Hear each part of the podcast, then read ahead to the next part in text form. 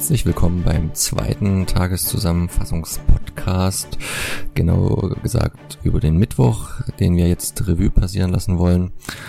Wir haben uns Verstärkungen geholt, wie schon angekündigt. Der Leo wird gleich als Gastmoderator auch noch ein paar Worte zu seinen Eindrücken uns schildern. Ich gebe fast komplett ab an den David, weil der hat sich die meisten, na, die Hälfte der Filme, die gestern lief, angesehen, während der Leo und ich bei ähm, der James Bond Party gewesen sind, aber dazu gleich mehr. Der David verrät euch, was so lief und ob's gefiel.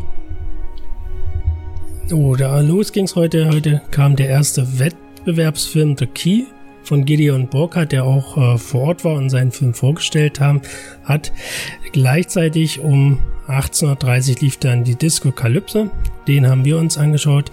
Disco Kalypse ist ein Kurzfilm, äh, beziehungsweise mehr als ein Web-Episodenfilm. Also besteht aus sieben kurzen Episoden und erzählt die Geschichte einer Zombie-Invasion, die in einer Disco stattfindet.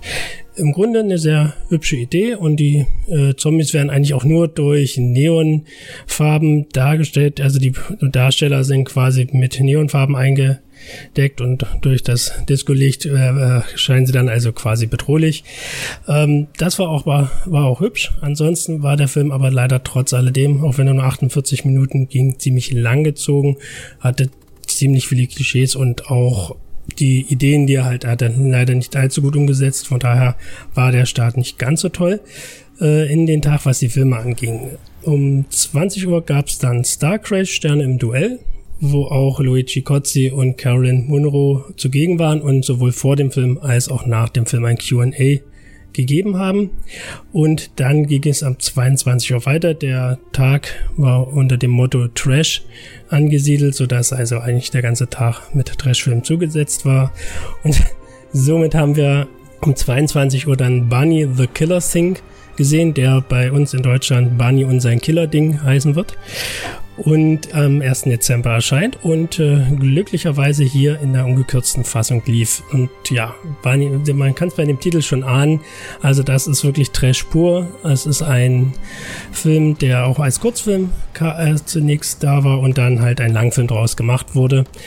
Alles im Allen sehr unterhaltsam, sehr, sehr pervers, muss man auch sagen. Also, wie schon gesagt, wie es der Name schon sagt, geht es um quasi um einen Hasen, also beziehungsweise um ein, ein Wesen, halb Mensch, halb Hase mit einem mörderisch großen Penis, ähm, der dann Jagd auf die Frauenwelt macht.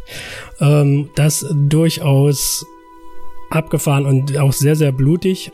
Ähm, und das, genau das ist wohl das auch, was der FSK dann letztendlich nicht gefallen hat, so dass der Film bei uns ab 1. Dezember nur vier Minuten gekürzt kommen wird als FSK 18 Fassung hier auf dem Festival, wie schon gesagt, äh, glücklicherweise ungekürzt.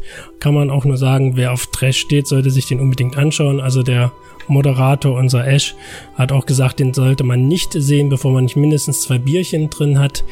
Hat er recht. Also, wie schon gesagt, für den großen Partyspaß abends durchaus zu gebrauchen. Wer was Anspruchsvolleres sucht, bloß Hände weg.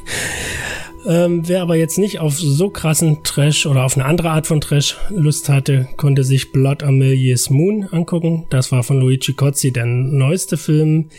Da gehen die Meinungen auch ein bisschen auseinander, aber alles in allem hat zumindest der Lars Johansen, einer unserer Begleiter durch das Festival, auch gesagt, sehr interessant, gut gestaltet, aber letztendlich wohl auch recht anstrengend ausgefallen.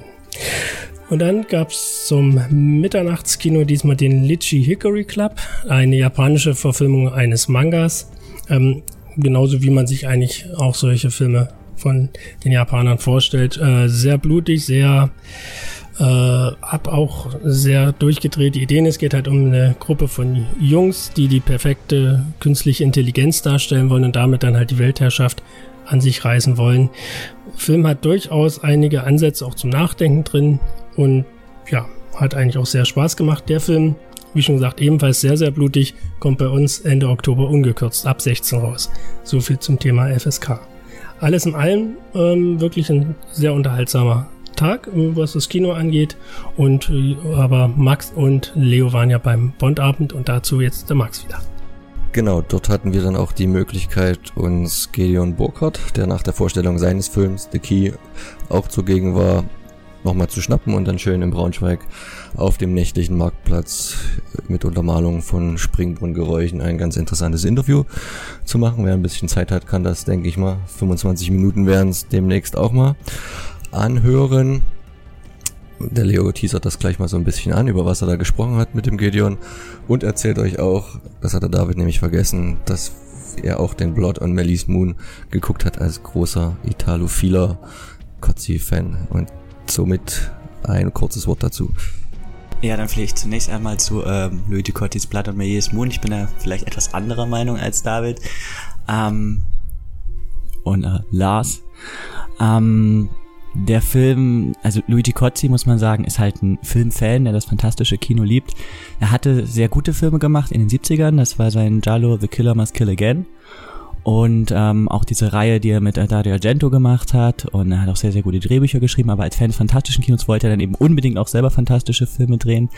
Und ja, da ist nun einmal ein sehr hohes Budget äh, nötig und das darunter leiden dann solche Filme und Blood and Milliers Moon hat irgendwie, also ist irgendwie alles drinne. Es geht irgendwie um die Entstehung des Films, es geht um die Entstehung äh, der Erde, um das Ende der Menschheit, es geht irgendwie auch um seinen Profondo Rosso Store in Rom und irgendwie kommen auch alle Leute drin vor, da der Gento, wie er Autogramme schreibt und ähm, das ist alles sehr interessant, aber irgendwie weiß man eigentlich gar nicht so richtig, worum es geht und es ist halt durchzogen eigentlich von äh, Computereffekten, die eigentlich diesen ganzen Charme, die das hätte, wenn das so ein bisschen so eine Biografie auch äh, über Luigi Kotze wäre, eigentlich dann so ein, so ein bisschen rausnehmen. Und man weiß nicht, er sp äh, spricht dann kurz das Thema Ed Wood an. Es gibt in dem Film eine Szene, in der er träumt, dass ähm, er der äh, italienische Ed Wood äh, wäre und man weiß nicht so richtig, ist das nun ähm, sozusagen Absicht, dass der Film extra ähm, ja auffällig ähm, gemacht wurde, damit er im Nachhinein vielleicht äh, für diesen Film ähm, erinnert wird?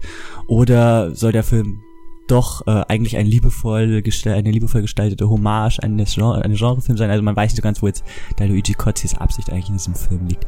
Ähm, ja, dann später hatten wir noch am Abend das Interview mit Gedeon Burkhardt, den meisten von euch wird er wahrscheinlich tatsächlich als ähm, Kommissar Rex, der in vielen Episoden gespielt hat, natürlich äh, nicht den Hund, ähm, bekannt sein.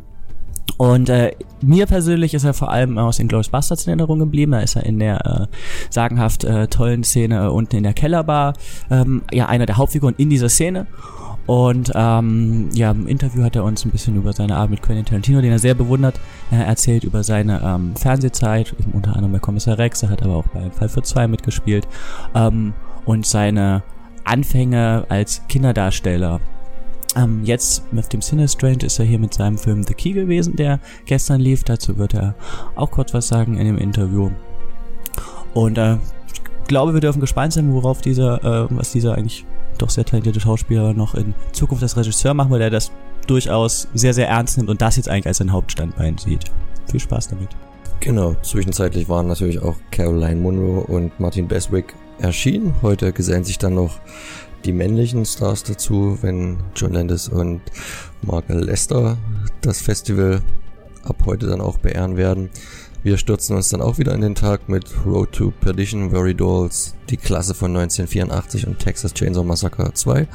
Vorher gibt's vielleicht noch das ein oder andere Interview-Werkstattgespräch. Lasst euch überraschen und ihr hört von uns wieder am morgigen Tag. Macht's gut.